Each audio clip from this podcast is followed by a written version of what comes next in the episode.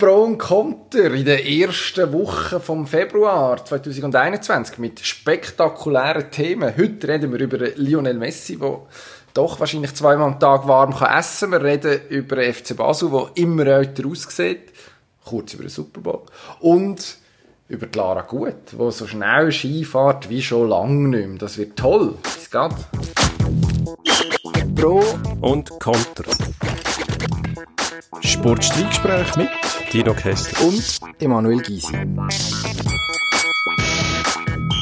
Ja, da sind wir. Dino Das Kessler. Herzlich willkommen im Februar. Heute Morgen ist mir aufgefallen, der Monat ist extrem gut sortiert. Der hat am 1. an einem Montag angefangen und läuft schön vier Wochen durch. Der letzte ist ein Sonntag. Toll. Einer Ah. der best sortierten Monate seit Menschengedenken. Sehr schön. In meinem Menschenleben ist mir noch nie in den Sinn gekommen, über so etwas nachzudenken, aber der Lockdown und das Homeoffice treiben scheinbar seltsame Blüten. Ich habe mich jetzt auch ertappt, wie ich plötzlich angefangen habe zu backen. Jetzt habe ich schon zwei Wehen gebacken. Für das wäre mir früher zu kurz zusammengeschlagen worden, wenn man das Aber- zugegeben hätte. Aber man wird ja älter und gescheiter.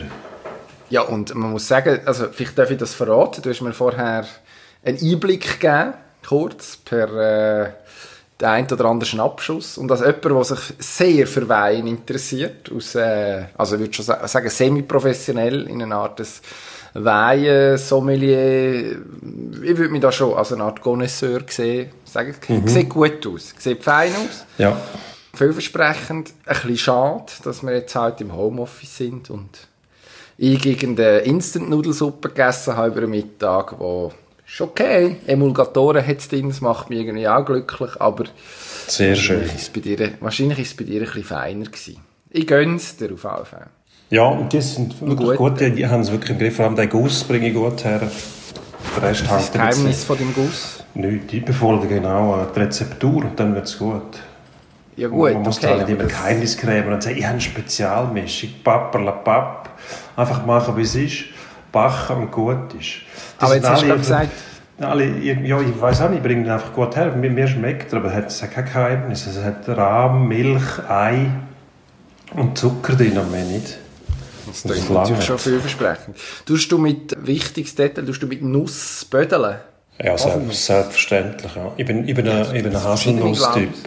Nicht ein, nicht ein Schon. Mandeltyp, nein. Einen Mandel finde ich nicht. äh, Und auch kein Mandelsplitter auf die Wehe selber, das geht nicht. Die Wehe muss, muss so jungfräulich bleiben. Oben durch höchstens Schlagrahmen drauf, aber kein, kein Splitter irgendwelcher Art. Oder Ah, so das, äh, Ich wollte gerade sagen, Schlagrahmen, das da haben wir uns vorher kurz müssen streiten.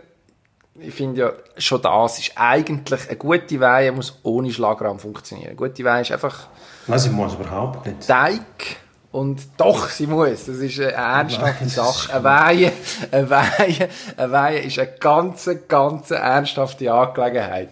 Genuss muss man ernst nehmen. Das wird alles äh, überkandidelt heutzutage. Muss auch, also jetzt ist sogar die Wehe noch eine ernsthafte Angelegenheit. Eine ist Absolut. ein, ein Früchtekuchen und mehr nicht. Meine Großmutter hat das so gemacht, ohne Schnickschnack oben drauf, aber dann ein bisschen Schlagrahmen. Und das hat es natürlich bei mir festgesetzt und das mache ich heute noch gerne. Aber nur Schlagrahmen, ja, wie gesagt, kein Splitter irgendwelcher Art, komische Mandelscheiben. Nein, das macht alles kaputt. Der Rohgeschmack von den Früchten mit dem Guss und dem Teig.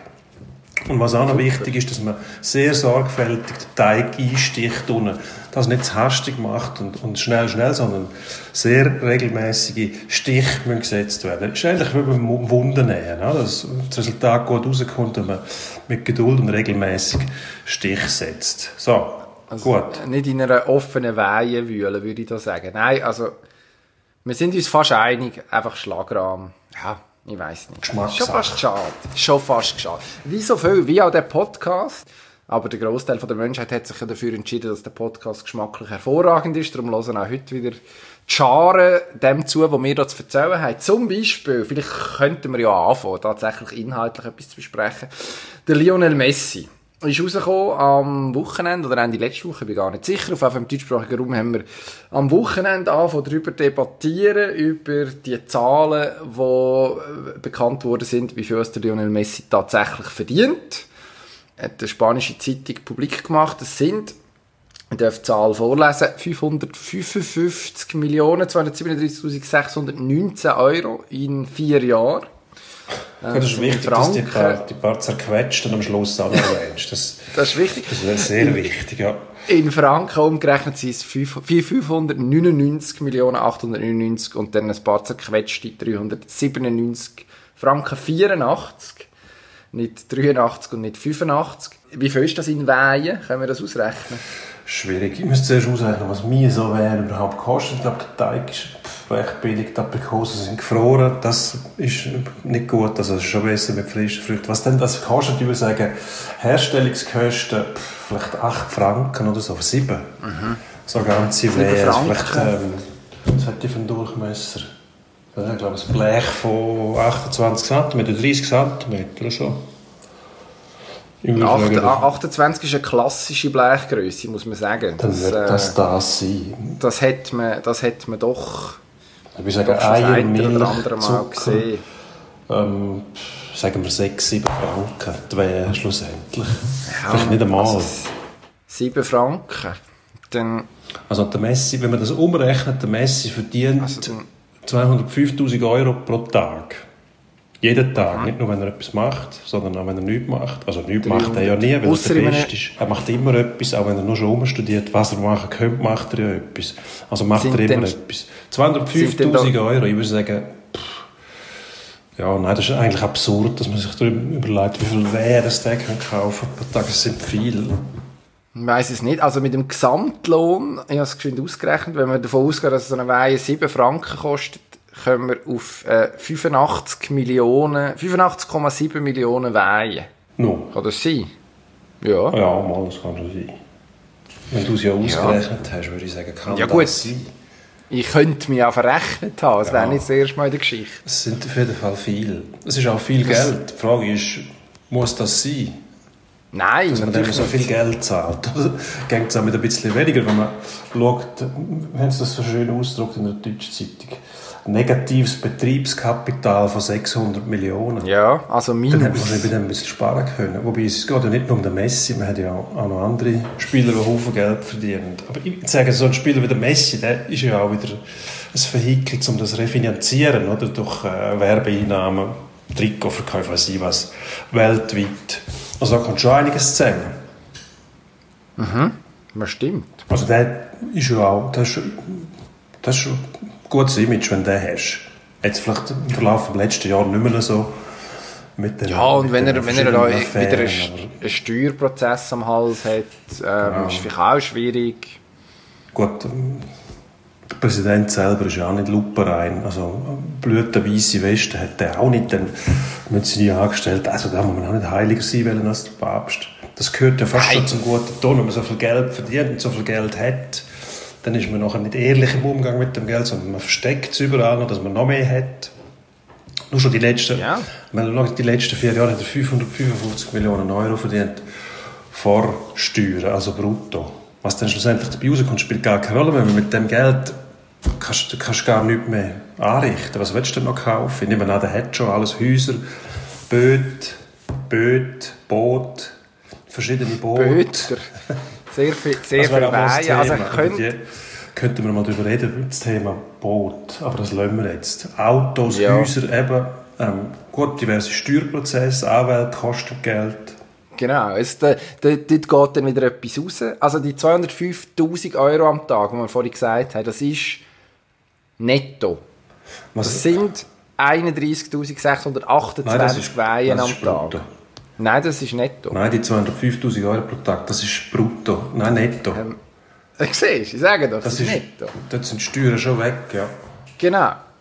Also das macht nach Steuern 31'628 Weihen und wenn wir jetzt von diesem Blödsinn wegkommen, ist das, das ist absurd, oder? Das ist jenseits von sämtlichen Relationen, wo wir irgendwie mal gelernt haben, was Arbeit oder Leistung in der Realität tatsächlich kann wert sein. Also dass jemand, eine Person, die etwas sehr, sehr gut kann, sie ist die Beste auf, auf dem Planet, in dem wahrscheinlich, der Cristiano Ronaldo sieht es anders, über 200'000 Franken überkommt am Tag dafür. Also dafür fehlt mir jedes Verständnis. Ich bin grundsätzlich einverstanden damit, dass man Fußballer sehr gut zahlen, weil die ein entbehrungsreiches Leben führen, grundsätzlich, äh, alles auf eine Karte gesetzt, gesetzt haben. Entbehrungsreich ist gut, ja. Ist was, es- was entbehrt denn die? Ja, zum, zum an den Punkt ankommen, zum Profi werden, musst du dich, glaube ich, schon ziemlich schinden und du gehst ein relativ grosses Risiko ein, ob du es dann schaffst oder nicht und dann am Schluss wirst du belohnt. Das ist dann toll, aber also es tut mir nicht, da fehlt mir jedes Verständnis dafür. 200'000 Stutz am Tag, ein bisschen mehr noch, ich glaube es sind irgendwie 218'000 in Franken.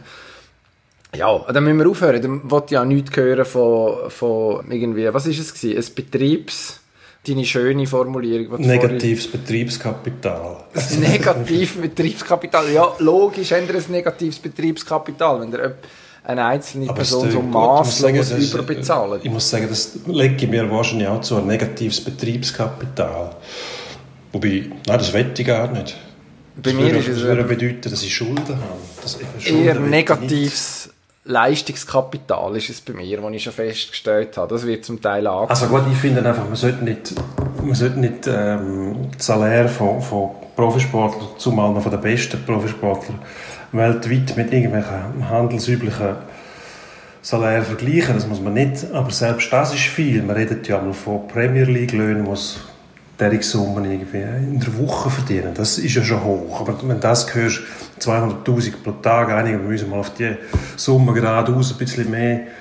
Das bedeutet äh, fünf Tage Woche, wir verdienen schon Millionen in einer, in einer Woche. Und hast das Wochenende aber noch frei. Das ist dann nicht... Äh, du hast nicht das Ja, also das- durch. Das ist absurd, ja, das ich zu. Aber es lohnt sich sicher für Clubs, derige Leute einzustellen, weil die eben auch wieder refi- refinanzierbar sind. Nur irgendwo hat der, sind die gekippt. Das hat irgendwann mal einfach gekippt. Das System ist, ist nicht mehr, hat sich zu weit vom, vom, äh, vom Konsumenten entfernt, dass die ein bisschen mehr oder sehr viel verdienen. Ich weiß auch nicht, was die Grenzen wären, dass man sagen könnte, so einer verdient 10 Millionen im Jahr. Das ist auch schon sehr viel. Ja, Aber, aber Wieso 555 Millionen in vier Jahren, ich meine, das ist absurd. Selbst wenn du es wieder reinholen würdest und nicht bei, bei, bei Schulden hängen bleibst nachher, das ist einfach, das ist einfach nicht mehr fassbar. Das, natürlich verdirbt das die Leute, dass die nachher anfangen, noch ganze Horden von Beratern anstellen. Und- Erst die kommen nachher auf die Idee, dass man Steuern optimieren könnte. Das heisst, also Steuern optimieren. Meine, da musst du dich eigentlich schämen. Wenn du die Steuern optimieren wenn du so viel Geld verdienst, versteckst du die Hälfte auf der, auf der Kaimaninsel oder wie der Jux heisst, dort, das Atoll, das man versenken Und hat das gespeist. ist sicher schön dort. Das, da, ja gut, die bieten ja Hand für das. das ist, äh, Logisch. Aber verdient nein, die jeder, einfach... jeder Bürger 205'000 Euro pro Jahr.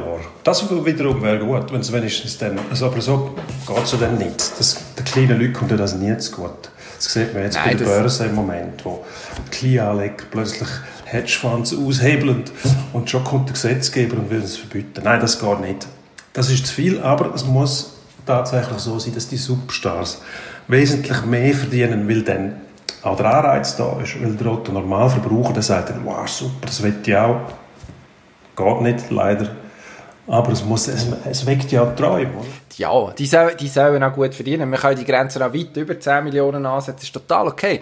Also, an und für sich soll ja der, der dafür verantwortlich ist, dass der Rubel rollt, in dem Fall der Spieler, wo, also, ohne, ohne, wegen, wegen dem Präsident von Barcelona kommt nicht ein Mensch ins Stadion, wegen, wegen dem Trainer wahrscheinlich auch tendenziell nicht, wobei der Herr Kuhlmann wahrscheinlich kann er immer noch sehr gut shooten, aber logischerweise hast du die Hauptattraktion sind die, die dafür sorgen, dass das Geld die kommt, die sollen anständig gezahlt sein. Aber wenn nachher äh, am Schluss ganze Ligen sich, sich äh, finanziell in Schräglage begeben, und das ist jetzt logischerweise nicht ein Messi-Phänomen, sondern in Spanien, glaube ich, noch beim einen oder anderen Grossclub tendenziell ein bisschen schwierig, dann äh, ja, dürfen wir glaube ich schon fragen, wo, wo das Ganze noch soll anführen Und ich meine, Barcelona ist ja sowieso ein, so ein Fall, ist eigentlich eine traurige Geschichte. Dort hat man dann irgendwann angefangen, immer mehr Einnahmequellen zu erschließen. So ein schönes Beispiel ist die Liebli-Werbung, wo man irgendein ist, man hat ja lange hat man keine Liebli-Werbung gehabt, hat das rot-blaue Shirt, äh, eigentlich recht ikonisch gewesen, werbefrei gelassen, als Spitzenclub hat man sich das geleistet, nachher hat man irgendwann UNICEF drauf gehabt in den Nullerjahren und dann angefangen, sich von Katar zu sponsern. Jetzt ist es irgendein asiatischer Grosskonzern, der sponsert. Ja, offenbar, offenbar lenkt das auch immer noch nicht, um in den schwarzen Zahlen zu sein. Also Nein, aber schon grundsätzlich brauchen, etwas überdenken. Sie brauchen oder? einfach immer mehr Geld. Ich meine, wenn Barcelona plötzlich mit Liebling-Werbung gekommen ist, das wäre ungefähr der gleiche Effekt, wenn man Migros plötzlich Schnaps verkaufen Das ist ein Grundsatz, den man gewählt hat. Man macht es nicht. Wir haben keine Liebling-Werbung. Und weil sie gemerkt haben, plötzlich, es bringt unheimlich viel Geld, machen es trotzdem. Also die unersättliche Gier überall am Sport. Ja, wieso nicht auch am Sport, wenn das das Motto der Welt ist? Wieso soll denn der Sport anders sein? Der Sport ist ein Spiegelbild, jetzt wird es floskelhaft, Phrasendrescherei. Aufhören, wenn wir das Thema wechseln, würde ich Darum hat es ja neben jedem Migro auf dem Land auch noch so einen Getränkemarkt, wo rein zufällig vom gleichen Mensch betrieben wird, der Geschäftsführer von der Migro ist. Das, äh, ja, das ist eigentlich ein gutes Schlusswort. Von FCB zu FCB, der FC Basel, über den müssen wir auch noch kurz reden. Ja. Unsere Kollegen Marco Pescho und Stefan Kreis haben gerechnet, wahrscheinlich genauer als wir vorher. Also sie haben nicht in Weihen umgerechnet, sondern in Durchschnittsalter von der Startformation vom FC Basel und haben erstaunliches festgestellt, obwohl man beim FCB eigentlich nach außen eine Jugendstrategie ähm, fährt. Man hat äh, den Chiriakos Forza als Trainer, der äh, als Jugendförderer gilt, wird die Mannschaft im Schnitt in dieser Saison immer älter. Und zwar nicht Tag für Tag älter, sondern massiv älter. Das Durchschnittsalter von dieser, von dieser Truppe ist um äh, mehr als zwei Jahre gestiegen im Vergleich zum ersten Spieltag, jetzt zuletzt gegen Sion. Mir macht das ein bisschen Sorgen, wenn ich mir das so überlege. Schon. Ja. Ja, nein, mir macht das keine Sorge. Ich verstehe noch nicht, was das soll. Es ist mit mir doch gleich, wie alte Leute sind auf dem Platz stehen. Was zählt das Resultat? Die stimmen ja nicht. Also ja, die so sind ja super, ich gerade sagen. Etwas verkehrt, aber wie willst du das, das, den Zusammenhang herstellen? Das ist selbst für, für Insider wahnsinnig schwierig. Also da warnen die immer davor, dass die Altersdiskussion, wenn man sagt, man hat eine Jugendstrategie, okay, dann muss sich das irgendwo ablesen lassen. Aber irgendwann übernimmt wenn man den Quartalszahlenjockel das Kommando und dann geht es nur noch um Resultat. Also was willst du denn machen? Am Schluss nützt dir das nichts, wenn mit einer jungen Mannschaft sämtliche Ziele verpasst. Es nützt ja nichts, wenn mit einer älteren Mannschaft sämtliche Ziele verpasst. Darum, irgendeiner hat mal gesagt, es ist doch gleich, ob die jung oder alt sind, die müssen einfach gut sein. Aber wenn den Club drauf zu hängen, dass plötzlich immer ältere Spieler einsetzen, was sind sie denn markiert in der Tabelle mit einem Asterisk? Oh, die sind im Fall älter als vorgeben sie, das ist eine Mogelpackung, Nein, da komme ich nicht raus. Das finde ich Doch, natürlich. Das ist ganz wichtig. Das ist eine ganz wichtige Diskussion. Also erstens muss ich noch sagen, sie haben gegen Lugano gespielt. Das letzte Jahr war unter der Woche, gewesen, bevor, da, bevor wir uns da in etwas verrennen. Ändert aber recht wenig. Also man hat ja beim FC Basel, vor allem wo der Bernhard Burgner angetreten ist, gesagt, man müsse sparen. Und hat das gerechtfertigt, indem man davon geredet hat, dass man vermehrt auf Nachwuchskräfte setzt, auf eigene Kräfte, auf eine junge Mannschaft, die man kann entwickeln kann, wo man dann logischerweise auch irgendwann kann wieder Ablösesummen kassieren Teil vom Geschäftsmodell. Tönt alles total vernünftig. Dann kann man, und das ist die Idee gewesen, und das hat meiner Einschätzung nach äh, der Großteil vom Publikum am Anfang auch mitgetragen, auch rechtfertigen, dass man ein bisschen weniger Erfolg hat als vorher, wegen Identifikation und eigentlich noch lässig. Jetzt hat man ähm, einen Haufen Spieler gehabt, die mittelalt bis alt sind, also irgendwie von 28 Jahren aufwärts. Wahrscheinlich nicht so schlecht verdienen. Bei Team Kasami, Team Klose etc. kommen uns da in Sinn. Und nicht gleich kein Erfolg. Also, irgendwann verfehlt man nicht nur die inhaltlichen Ziele sportlich, sondern nachher eben auch noch die, die man sich übergeordnet gegeben hat. Ich finde, das ist ein sehr, sehr wichtiges Thema. Tatsächlich, weil es zeigt einfach, dass bei dem FCB recht wenig so läuft, was jetzt die Entwicklung angeht von der Mannschaft, wie man sie mal versprochen Ja, das passiert im Sport immer wieder. Das ist eigentlich das Gesetz vom Sport, dass ein Haufen passiert, wo man eigentlich so nicht vorhergesehen hat. Außer man ist der FC Bayern und man weiß, dass man am Schluss immer gewinnt, ja. Aber sonst ist das das Wesen vom Sport, wenn alles planbar wäre, die, die sogenannte Planungssicherheit, die man immer mehr hört im Moment. Wer geht da noch Sport schauen? Also, wenn ich sage, ich habe eine Jugendstrategie und die verfolge bis zum Schluss, schön und gut. Aber Jugendstrategie heisst ja nicht, dass man nur Junge einsetzt, sondern dass man gezielt Junge einsetzt. Und wenn halt irgendwo das Resultat nicht stimmt, dann versuchst du es mal auf einem anderen Weg. Und wenn es dann immer noch nicht stimmt, gehst du vielleicht wieder zurück. Aber schlussendlich sich daran festklammern, an dieser Aussagen, finde ich auch, verratet wenig Einblick ins sportliche Profigeschäft. Weil die sind permanent am neuen Weg suchen und, und entscheiden, evaluieren, was funktioniert und was nicht wie die Jungen auf die Herausforderungen reagieren, weiß man vorher meistens nicht. Die entwickeln sich viel schneller, als ältere Spieler sich zurückentwickeln. Das ist auch etwas, was man weiß, aber ob es in jedem Fall zutrifft, das weiß man eben auch wieder nicht. Darum eben das so Durchschnittszahlen herausfinden, oh, in dem Spiel sind so und so alt im nächsten so und so. Das, weiß nicht, also, das kommt meistens den Leuten, den Clubs nicht in den Sinn. Weil was was ist die Aussage dahinter? Wir sind jetzt ein bisschen älter gewesen, oder ein bisschen jünger, oder ein bisschen grösser, oder ein bisschen leichter. Also, da könntest du mit dem ankommen. Der FC Basel hat gesagt, wir spielen nur noch mit leichteren Spielern. Also, wir wollen unbedingt unter, unter wie, wie, wie schwer ist so ein Fußballer? 45 Kilo wahrscheinlich. 50. wir spielen nur noch mit knapp, knapp schwerer. Wir spielen nur noch mit knapp 50 Kilo statt mit 60. Was, was, da sagt jeder Gegner, ja und?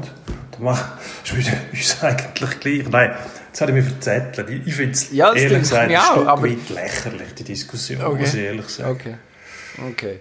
Ich bin gespannt, wie es weitergeht. Also wenn man nach aktuellem Tempo sich so weiter altert, dann ist man bis Ende Saison kratzt man an der 30. Das wäre ja auch, ich finde, gewisse, gewisse, gewisse Sympathien, gewisse Sympathien habe ich ja dann dafür, wenn man auch eigentlich kann man sagen, man kann konstanter Entwicklung ablesen. Apropos alt. Nur schnell, ich will nur schnell etwas sagen. Oh. Es ist, oh. nur oh. so ein Einwurf. Es ist ja lustig, wenn man irgendwie, äh, die ganz Jungen sind beliebt und die ganz Alten dann wieder auch. Wenn einer mal mit 42 irgendwo noch, noch Hockey oder Fußball oder irgendetwas, dann mhm. alle voller Bewunderung, wie es jetzt der noch schafft. Aber die zwischen denen, die sind dann irgendwo verloren. Also so von, von 30 bis 41 musst eigentlich keinen Profisport mehr machen, weil das sind quasi die weißen alten Männer vom Profisport, die machen alles kaputt. So, jetzt übergebe ich dir jetzt was.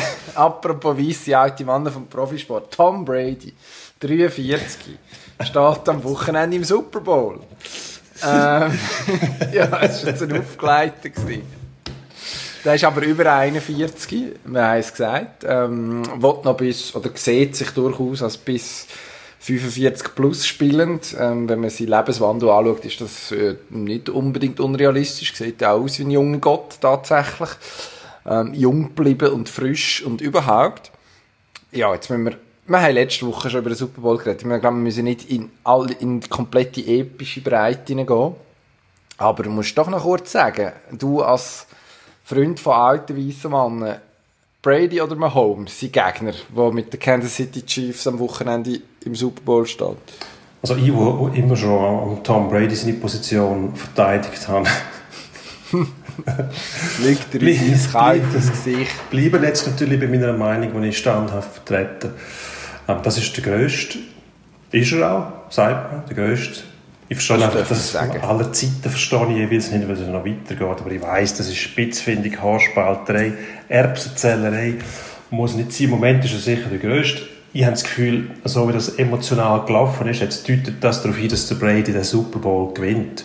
Aber wenn die Chancen eher, ich glaube, für Kansas City Chiefs reden, wenn man die Wegquoten anschaut, knapp vorne dran. Ich glaube einfach, das ganze emotionale Drumherum, das wird auch Kansas City Chiefs beeindrucken. Und äh, dann ist er noch der Erste, der im heimischen Stadion kann Super Bowl gewinnen Also ich glaube, das deutet, schon darauf hin, dass da nochmal noch mal Pfeiler eingeschlagen wird, ein neues Kapitel geschrieben wird in den Geschichtsbüchern. Und was mich besonders freuen würde, Tom Brady ist nachher der, der besser dort steht als Bill Belichick. Und das ist ja auch ein bisschen die Frage. Ist der Erfolg der Patriots jetzt ein Brady seine, sein Verdienst oder das von Bill Belichick oder haben die einfach gut zusammen geschafft. Aber wenn schon, ist man, muss ich sagen, der Brady immer noch sympathischer als der good old Bill. Jetzt, ja, da ist ganz, ganz ein grosses Thema aufgemacht worden. Wird wahrscheinlich nie abschließend können geklärt werden, wer da mehr Anteil hatte. Im Normalfall, ohne guten Quarterback gewünscht kein Super Bowl, aber wenn du schlecht gecoacht bist, nützt es auch wenig. Es sind jetzt auch eher Offensichtlichkeiten, die ich da absondere. Ähm, das Gute ist, Kansas City hat beides. Hat Andy Reid, der äh, letztes Jahr endlich den Titel gehabt hat, also Sporty Ähm, ist einer von diesen Kandidaten gewesen, wo man das Gefühl hatte, das ist einer von diesen Trainern, der es nie schafft, aus irgendwelchen Gründen, sich immer in der entscheidenden Phase gerne dann auch noch selber ins Bein geschossen hat. Lange Probleme gehabt, zum Beispiel mit dem äh, Clock Management, wo im Football relativ wichtig ist, dass man äh, grundsätzlich im Griff hat, wie viel Zeit ist noch für diverse Spielzeuge und wann kommt der Gegner den Ball über und was kann er damit noch anfangen. Ähm, wir ufern aus und dann hat er einfach auch noch den besten Quarterback von der Gegenwart im Moment, Patrick Mahomes. Wenn der Brady der Beste, der Größte ist und das ist er, man kann schlecht wegdiskutieren mit sechs Super Bowl Ring und was sind es, 33 Postseason-Wins und der nächste äh, hat 17, glaube ich, irgendwie so. Also es sind Welten, die er da zwischen sich und zwischen sich und der Rest von der, von der NFL geleitet hat, historische Dimensionen. Ähm, ich glaube, am Schluss nützt aber alles, was in der Vergangenheit erreicht ist, recht wenig. Wenn nachher gegen die Kansas City Chiefs muss spielen, wo man hat es gesehen vor zehn Tagen gegen Buffalo haben dürfen spielen und Buffalo war irgendwann mal 9-0 in Führung gewesen, und dann irgendwann haben diese Schwung aufgenommen und haben nie mehr zurückgeschaut. Also es ist eine dermaßen eine gut geölte Maschine, es ist eine vernünftige Verteidigung. Ich glaube nicht, dass Tampa Bay da am Schluss allzu lang dran ist. Also ich glaube, irgendwann oh. im vierten Viertel ist die Partie entschieden. Aha. Sagen wir jetzt da einfach Gut. mal. Wie es so ist. Ich glaube, mir hat Tampa schon noch beeindruckt gegen Green Bay Packs, vor allem mit der sehr aggressiven Offense. Ich glaube, sie haben Aaron Rodgers dreimal gesackt, wenn es mir recht ist, oder viermal. Auf jeden Fall sind sie sehr rasch auf den Quarterback los. Und nicht vergessen, Patrick Mahomes erst gerade noch Hinterschüttung oder Schleudertrauma, irgendetwas am Fuß verletzt. Ich glaube, so wohl wird er sich in seiner Pocket schon nicht fühlen wie zuletzt. Also dort wird er, wird er heftiger attackiert, was übrigens für die Gegenseite auch gelten muss. Also Tom Brady hat äh, eigentlich das Herrenleben aus seiner Pocket raus, dass man gesehen hat, wenn er schön springt, hat er eigentlich nie müssen. Er hat schön können ein bisschen täbeln, dann einen schönen Wurf ansetzen. Ich glaube, das wird eine Abwehrschlacht, obwohl die Stärken oder die offensiven Qualitäten ja eigentlich überragend sind. Mindestens mal auf der einen sehr gut, auf der anderen Seite bei den Bucks. Ich habe das Gefühl, das lange für den Brady. Okay, aber also so wie er vor zehn Tagen dürfen gegen Green Bay, wo ich glaube, die, die erste Halbzeit haben das Verteidigen eigentlich eingestellt aus Gründen, die sich niemandem wirklich erschlossen haben. Also einer der schönsten Momente war kurz vor der Pause, wo man einfach gefunden hat, man braucht keine Absicherung hinten, weil man hat verhindert, dass man irgendwie ein Field Goal kassiert und hat dann einen Touchdown bekommen. Also irgendwie der Greg Williams ist Ende, Ende Regular Season bei den New York Jets für ähnliche absurde Defensivspielzeuge entlassen worden. Da hat man gefunden, das ist im Conference Final eine gute Idee ja, jenseits von Gut und Böse zum Teil, was, äh, was Green Bay da gezeigt hat. Ich glaube, da kommt einiges, einiges mehr auf, auf Tom Brady zu. Nichts, was er nicht schon gesehen hat. Das ist ja dann schon das Schöne am Quarterback da, sie ein bisschen Erfahrung nützt und äh, so das Schachspiel zwischen dem, was die Defense zeigt und dem, was nachher tatsächlich passiert und die Reaktion darauf. Also wir dürfen uns freuen. Es wird wird eine lange Nacht und ich hoffe, ich hoffe schon, dass es spannend wird. Ich glaube, am Schluss ist einfach die Kombination auf Seite von Kansas City zu gut funktionierend und zu eingespielt und wenn man noch die, die Größe vom Event hat, also ich meine, die haben letztes Jahr den Titel gewonnen. Ich glaube nicht, dass da wahnsinnig viel beeindruckte Chiefs wird haben, nur weil die jetzt in Tampa spielen vor, was sind es, 22'000 Leute, glaube ich, die ins Stadion dürfen ein grosser Teil, ein grosser Teil ähm, irgendwie geimpfte, geimpfte äh, medizinische Angestellte, die da als feiner Zug von der NFL eingeladen werden. Gut. Ich glaube, wir machen eins weiter. Gehen wir Bitte. zum äh, Weisse Alte Männer Teil 3. In der Bundesliga hat äh, Hertha BSC zugeschlagen bei einem ehemaligen bekannter Spieler, Sami Khedira von Juventus. Ähm, Schalke hat sich Skodran Mustafi geholt, glaube ich, wenn es mir recht ist. Ja. Als Absicherung, als Reaktion auf, auf den Kreuchgang, ist das, ist das jetzt das Motto? Also, das widerspricht ja eigentlich der Clubpolitik vom FC Basel. Vielleicht hat man beim FC Basel gelernt und gesagt, ja gut, das funktioniert nicht, also machen wir jetzt das Gleiche wie der FC Basel, wird auch immer älter, wir werden auch immer älter, weil dann sind wir nicht mehr, mindestens nicht in der Abstiegszone, oder? Ich glaube, es ist für beide Clubs eine gute Idee, tatsächlich da auf einen Alt Weissmann anzusetzen. Erfahrung ist ja per se nicht unbedingt schlecht, also muss man auch noch sagen. Es ist beim FC Basel das Problem, dass man das eine sagt und das andere tut und dann irgendwie das Gefühl hat, das sei super äh, man, und wie, am Schluss behauptet man, die Strategie ging auf. Das ist dann immer ein bisschen originell. Da bei, bei zwei Clubs, die offensichtlich ein Problem haben, also bei Hertha redet man davon, dass es irgendwie null Führungsstruktur gibt in dieser Mannschaft. Da kommst du mit dem Sami Khedira jemand über, der eigentlich ähm, in der Lage müsste sein, eine Mannschaft mindestens mitzuführen. Ob er dann allein, ob das dann lenkt, ja, das ist, ist eine andere Frage, keine Ahnung. Und, und bei Schalke kann jeder, der ein bisschen Erfahrung hat, hilft weiter. Also man hat äh, den, den Osan Kabak parallel noch abgegeben, Verteidiger, ähm, wo Liverpool im Sommer kann kaufen für, ich glaube, rund 20 Millionen Euro.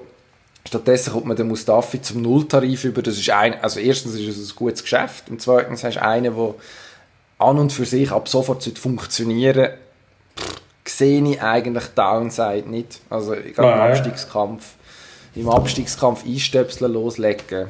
Gute Gut, Idee. Und eigentlich noch, eigentlich noch lässig, die zwei wieder in der Bundesliga zu sehen. Das kann man anschauen, wie man will, aber das sind natürlich auch andere Verhältnisse. Das sind Clubs, wo, wo einerseits ganz stark abstiegsbedroht sind. Hertha BSC mindestens mal in dem Strudel hinten drin, wo auch schon Trainer gewechselt haben, darf man auch nicht vergessen. Also mindestens Hertha einmal der Arm Boutique Bruno, sagen sie dem Bruno Labbadia, wo immer schön dort, wo er, wo er schafft, auch noch eine Modeboutique eröffnet, was so, so kurz geschnittene schwarze Lederjacken verkaufen und so Röhrli-Jeans, glaube ich, weiß auch nicht genau. Auf jeden Fall, der ausgewechselt, Sportchef weg, bei Schalke alles zu unter, zu unter Obst gegangen, drunter und drüber. Ich glaube, dass man dort auf Erfahrung setzt, das macht tatsächlich Sinn und eben für Hertha, ein Spieler wie der Kedira, der die Ausstrahlung hat, sogar ähm, internationale Ausstrahlung. Das kann schon helfen, Struktur in eine Mannschaft bringen. Ich glaube, die Mannschaft ist schon spielerisch gar nicht so schlecht. Sie hat, hat das auch schon bewiesen, Anfang der Saison mal eigentlich, glaube ich, gut stark im ersten Spiel und nachher ist plötzlich nichts mehr gekommen. Und dann ist es schrittweise so wird zerbröselt. Das deutet schon darauf hin, dass entweder von der Führung außerhalb der Mannschaft oder innerhalb der Mannschaft irgendetwas nicht, nicht ganz koscher ist. Bei Schalke muss man sagen, äh, muss alles versuchen. Ja. Man hat, äh, hat den Hunter geholt, geholt schon, den Klaas-Jan Hünteler, wahnsinnig geiler Spieler. Ähm, wenn das natürlich funktioniert und man, und man den Abstieg noch kann vermeiden was ja eigentlich fast nicht mehr möglich ist, dann müsstest du ja jetzt wirklich anfangen, jedes Spiel gewinnen, irgendwann einmal. Mit einem Punkt, dort ein ja, Punkt, da mit so dem Rückstand. Das langt nicht mehr, so viele Matches sind es nicht mehr. Also, also so viel wie möglich gewinnen ist sicher eine gute Idee grundsätzlich. Glaube ich auch. Würde ich mit der Analyse anschließen, dass der Kedira in 14 Monaten nur 28 Minuten gespielt hat, zuletzt, das macht er keine Sorgen. Pro Spiel? Mm, nein, insgesamt. Schon pro Spiel wäre relativ wenig. Beim Hockeyspiel wäre es etwas anderes. Aber die Spieler die stehen ja meistens, wenn sie irgendwie gehen, gern den ganzen Match auf dem Platz. Pff, ich glaube nicht, dass das eine Rolle spielt. Der hat wahrscheinlich gesundheitliche Probleme gehabt, dann hat er vielleicht keinen Platz mehr in der Mannschaft gehabt. Tut ihm gut, dass er für den fit, die Zeit, die er nicht gespielt hat, hat er quasi als Reserve können im Körper behalten. Und das kann jetzt der Hertha. Jetzt muss man allerdings sagen, nächstens, der Hertha ist im Pokal nicht mehr dabei. Schalke spielt gegen Red Bull, also Rasen, Rasenbund, Sportball Leipzig. Also in der Bundesliga? Im, spielen sie gegen die, oder? In der Bundesliga, der nächste Match, und Hertha spielt gegen Bayern. Also für beide also mal wenig vielversprechende Aussichten, außer man stellt gerade alles auf den Kopf. Mal einen entspannten Einstieg, würde ich sagen, ganz grundsätzlich. Da kannst du auch nichts verlieren. Wir tun uns in diese Plattitüde flüchten. Wieso Machen eigentlich nicht? Machen wir. Apropos Plattitüden, sind auch viele gedroschen worden in den letzten Monaten, wenn es um Schweizer Eishockey geht. Dort gibt es, seit wir das letzte Mal geredet haben, Neuigkeiten. Und zwar hat man entschieden, auf Seite von der National League, dass man ab der übernächsten Saison mit sieben Ausländern spielen pro Mannschaft zugelassen. Dafür tut man die Lizenzschweizer abschaffen, mindestens ab dem 22. Lebensjahr. Und vielleicht kommt noch ganz viel anderes. Vielleicht kommt aber auch gar nichts und dann kommen aber auch die Ausländer nicht, weil das Austritt erst in Kraft, nachdem man nachher sich geeinigt hat darauf, dass es ein Gesamtpaket gibt, beziehungsweise nachdem man das Gesamtpaket festgelegt hat, Also jetzt hat man sich auf etwas festgelegt, wo gar nicht kommt, oder was? Was ist denn jetzt, was ist denn jetzt Sache? Ich glaube, es wissen im Moment relativ wenig Leute, was tatsächlich Sache ist. Das Ganze ähnelt immer mehr einem PR und einem strategischen Debakel. Der Alleingang von der National League führt überall zu Kopfschütteln und, und vor allem fragt man sich auch, wo führt es hin? Also, wenn man einmal nur schaut, was mit den Schnittstellen passiert zwischen den einzelnen Ligen, die nachher nicht mehr verbunden sind, sondern autonome Vehikel sind, die miteinander nichts mehr zu tun haben. Also auf Abstieg kannst du sowieso vergessen, weil das ist nicht mehr möglich.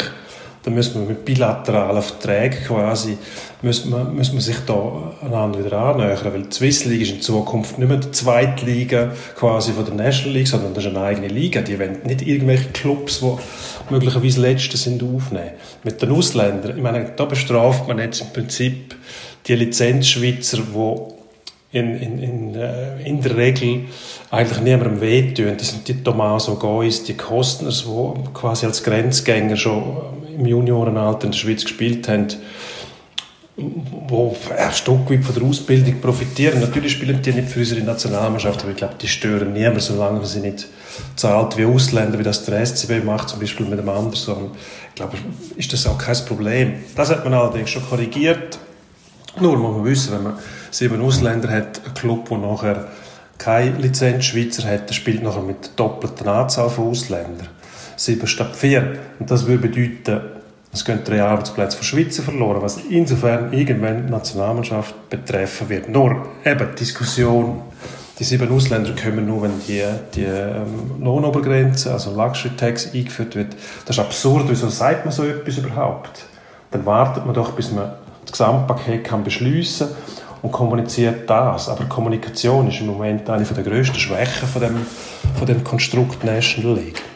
Ja, ich glaube, das kann man so zusammenfassen. Es sind, glaube relativ viele Leute überrascht worden letzte Woche, wo, das, wo man dann das plötzlich verkündet hat. Also vom TV-Partner über den Verband, wo ja, glaube ich, auch eigentlich schon, auch wenn man offenbar nicht mit allem glücklich ist, schon noch weiterhin wichtig wird sein, dass man ein vernünftiges Verhältnis hat.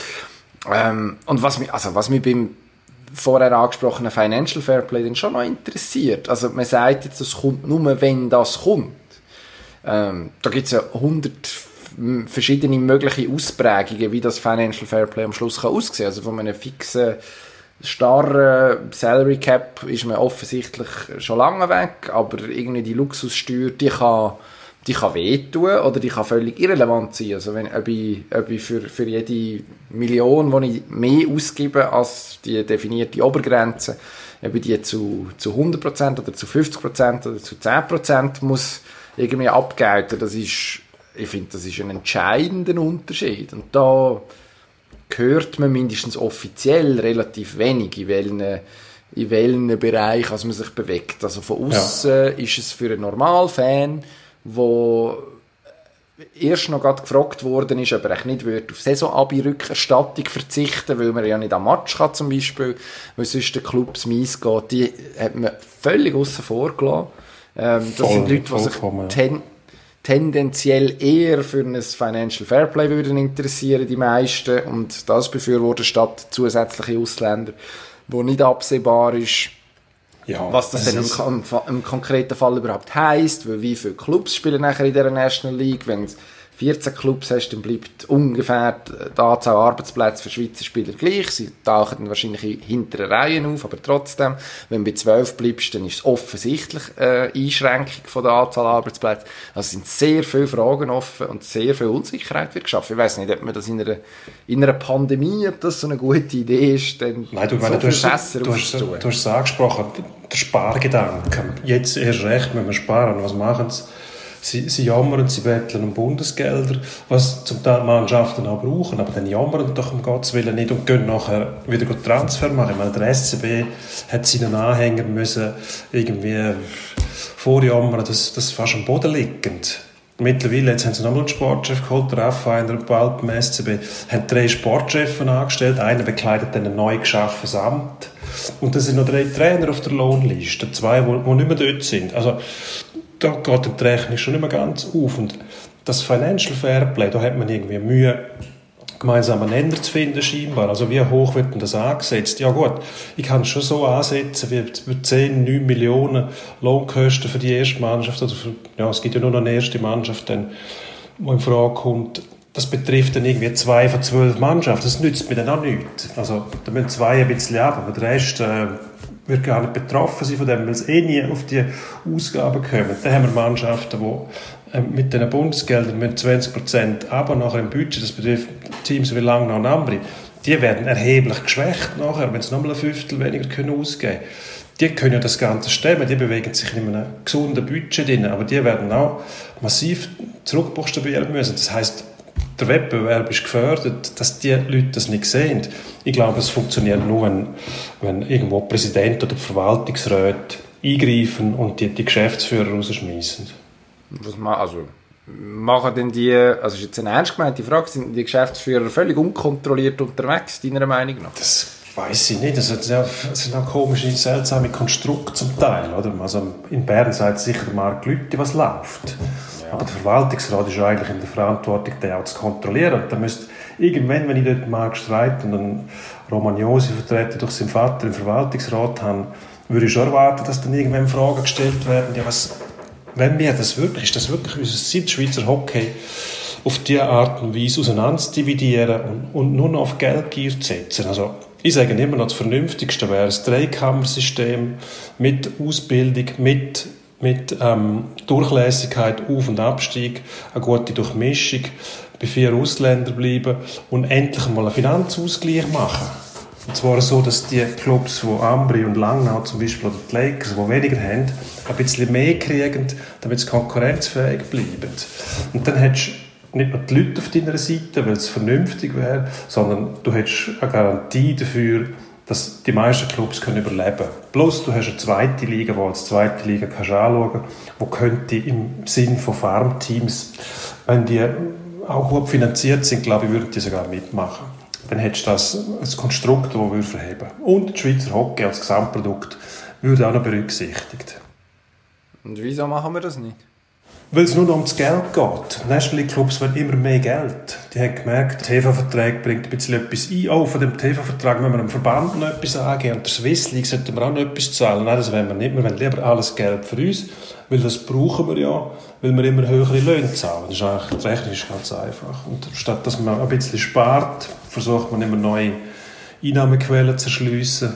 Und das heißt, alles Geld, alle machen für uns und der Rest interessiert uns nicht. Hm.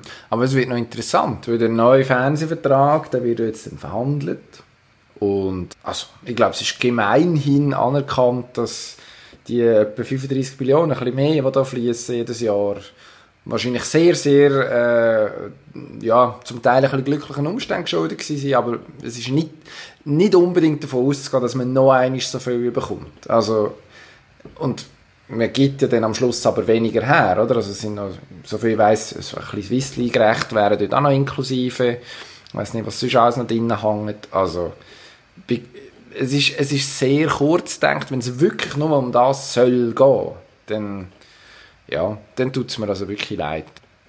Ja. Hocken wir wahrscheinlich in drei Jahren da und fragen uns, warum es so langweilig ist plötzlich. Vielleicht braucht man den Philipp Gedul wieder. Man kann ja über Herrn Gedul sagen, was man will, aber seine Idee damals, dass man das ganze Produkt, das Produkt Schweizer Eishockey unter ein Dach bringt und zentral vermarktet, ist absolut richtig gewesen, weil das Produkt ist zu wenig groß. Das ist nicht wie der Fußball, wo kann mit eigener Liga und Verband, du kannst die Nationalmannschaft selber vermarkten, du kannst äh, jede Liga selber eigenständig vermarkten. Das funktioniert im Hockey nicht. Das, das ist ein Nischenprodukt. Auch wenn Hockey in der Schweiz sehr populär ist, aber die Vermarktung, du hast einen Sponsorenpool, viel grösser ist der nicht, weil die Konkurrenz einfach da ist auf dem Fußball. Dann musst du als ein Produkt verkaufen können, eingeschlossen Nationalmannschaft. Das ist ganz wichtig. Man darf nicht vergessen, die Nationalmannschaft mit einer Silbermedaille sehr viel für das Image vom Hockey in der Schweiz tun. Und da hat auch die National League davon profitiert. Und das ist das Game. Also, es funktioniert nur, wenn alle zusammenarbeiten. Das ist ganz klar. Das, sobald die anfangen, sich zu kannibalisieren, wenn es um die Einnahmen geht, dann bleiben am Schluss alle auf der Strecke, weil die National League verdient dann vielleicht ein bisschen mehr, aber das Image leidet so sehr, dass die Gefahr besteht, dass sich dann eben auch andere Sponsoren und vor allem Zuschauer von dem Produkt mal abwenden. Letzte Frage, einzige Frage, die uns eigentlich noch interessiert. Finden wir den Rank noch irgendwie? Ich hoffe es. Ja, aber eben dazu muss es personelle Wechsel geben in den Clubs. Also die Leute, die jetzt die, die Hardliner sind, Zug, Bern, Lausanne, Biel zum Teil auch, wo, wo äh, wirklich die, die Reformen vorantreiben, andere ziehen mit, weil es irgendwie mit Gegengeschäften und einem Pakt mit, mit dem Abstieg zusammen willigens dann halt die Zürich ist klar dagegen, ich glaube Ambri hat sich gestimmt halt letztes Mal. Wenn die Kräfte sich durchsetzen, aber dann, das wäre dann wirklich eine Revolution im Sinne von es rollen Köpfe und nicht nur Reformen werden durchgezogen. Dann habe ich das Gefühl, dann hat man eine Chance. Aber mit diesen Leuten an der Spitze wird es ins Verderben, ins Verderben laufen. Verderben ist ein gutes Stichwort. Zeit für einen Endspurt, würde ich sagen. Zügig. Endspurt. Endspurt. Der Endspurt. Der Roger Federer, apropos alte weisse Männer vom Sport, aber er ist jetzt bald in dem Alter, wo er eben dann schon wieder darf, nach deiner Gleichung. Sein Comeback-Termin ist bekannt. Ab Anfang März, 8. März, wenn es mir recht ist, in Doha wieder auf dem Tennisplatz zu sehen. Deine Reaktion? Freudig, freudig überrascht. Einerseits hat sich die Spannung gelöst, wenn er dann wieder zurückkommt. Andererseits die Spannung, kommt er überhaupt zurück? Und dass er überhaupt zurückkommt nochmal, freut mich außergewöhnlich. Ich freue mich, um dem nochmal zuzuschauen. Ähm, die Lara Gut, die ist schon dran, die gewinnt nämlich zum vierten Mal in Folge. Wird sie jetzt auch noch Weltmeisterin? Das ist, glaube ich, das, was noch fehlt, oder?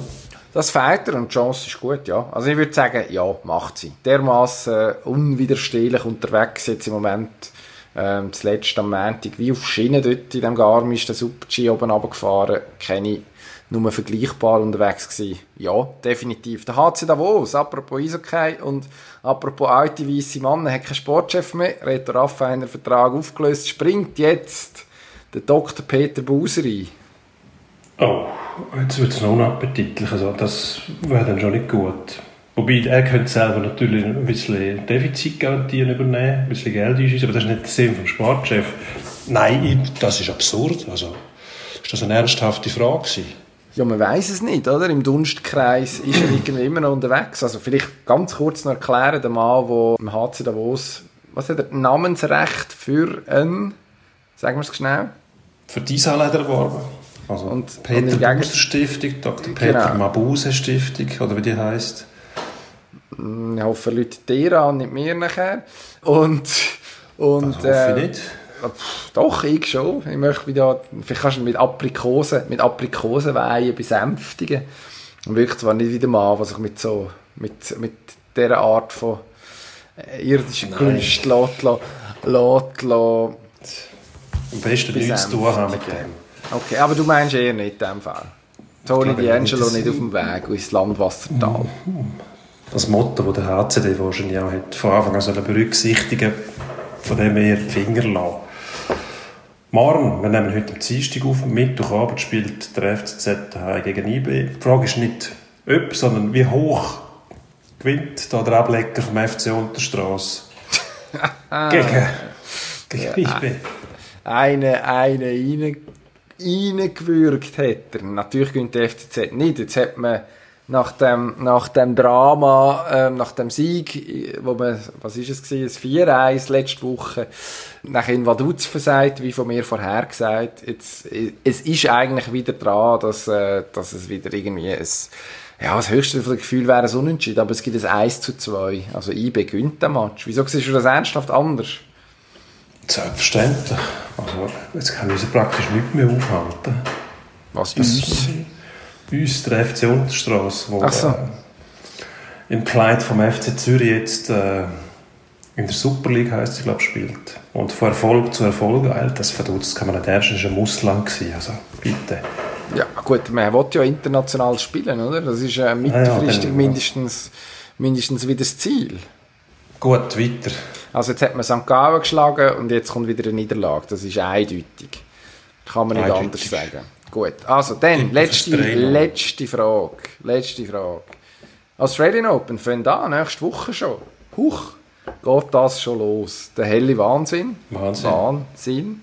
Sehr bald. Ja, wer gewinnt? Also meine, meine Sympathien sind klar beim Nadal. Und ähm, logischerweise hoffe ich auch, dass der gewinnt. Muss ich ehrlich sagen, ja. Okay. Nadal. Ich fürchte Djokovic. Hat sich wieder in die Nestle gesetzt in Australien, wo er da für, nach irgendwelchen Lockerungen geschrauen hat für Corona-Quarantäne, Spieler, Kollegen, ist sicher gut gemeint gewesen. Wie so viel bei ihm wirkt sich verzweifelt, so als ob er ein Leader versucht zu sein. Aber auf dem Platz hat es dann halt gleich drauf. Ist einfach so. Also von dem her, Novak Djokovic, wenn ich müsste wetten, mein Geld ist dort. Gut. Und wenn ich Geld muss ausgeben muss, gesehen, FC Unterstrasse hat ab, abgesehen davon, der muss sich gar nicht im Gewand vom FCZ verstecken. Der hat äh, 100 Jahre Jubiläum, haben wir gesehen. Und man kann so ein Stickeralbum kaufen. In das würde ich mein Geld investieren. Findet man auf der Homepage vom FC Unterstrasse. Kann man alles bestellen. FC Das Album, man kann, man kann Panini-Bilder bestellen, oder was denn sind. Bildli, Säckchen mit Bildern oder alle Bilder auf das Mal. Also jeder FC, Unterstra oh, FC Unterstrasse-Fan Alle drei. wird da, wird da wunschlos glücklich sein. Alle drei FCU-Ultras können sich da glücklich machen. Nein, also sicher eine gute Sache, wobei ich finde, ah, ist Kleber aufs Mal, das ist, das ist Blödsinn, das ist witzlos. Da muss schon Sammelfieber, da gehört auch dazu, dass man dann irgendwie, keine Ahnung, den Masseur halt nicht hat und ewig lang muss warten, bis Gut. der endlich kommt. Ich finde, das gehört dazu. Und wie, wenn man das, das Sammelfieber, das, wenn man dann den Tauschhandel jetzt gerade im Moment aus, ausleben, das hast du wahrscheinlich noch nicht überlegt. Das habe ich mir nicht Die überlegt. Bildchen aber, dann jedes Mal schick per Post, das wird dann, könnte kompliziert werden. das hat man früher auch so gemacht. Man hat so inseriert und dann hat man gesagt, welche Bildchen man hat und der andere hat er dann geschickt. Und Ja, Ja, aber zuerst man zuerst mal auf dem Pausenplatz nach einem Kollegenkreis anfangen, die Bilder täusch- täuscheln, täuscheln, nein, das würde ich nicht sagen. Tauschen. Täuscheln. Du bist einfach schon verzögert, kann man sagen. Ja, es tut mir leid. Es ist okay, aber wir überlegen uns, wie wir das bis nächste Woche können aufgleisen können, das FCU Panini täuscheln, ohne dass es, sage ich auch schon täuscheln, ohne dass sich irgendjemand ansteckt. Ähm, Gut, Ideen, sind, Ideen sind willkommen. Gut. keine Ahnung, wie ihr, äh, wie ihr zu uns bringt, aber ihr werdet da Mittel und Weg finden, da bin ich optimistisch. Wir nehmen aber nur Hinweise entgegen von Leuten, die uns abonniert haben auf äh, Spotify, Apple Podcast, Soundcloud, Overcast und was es sonst noch gibt. Danke fürs Zuhören, sagen wir. Wir bedanken uns. Und verabschieden uns. Und bis nächste Woche, sagen wir auch noch. Ja, wir werden eigentlich fast nicht fertig. Adieu, merci. Ade.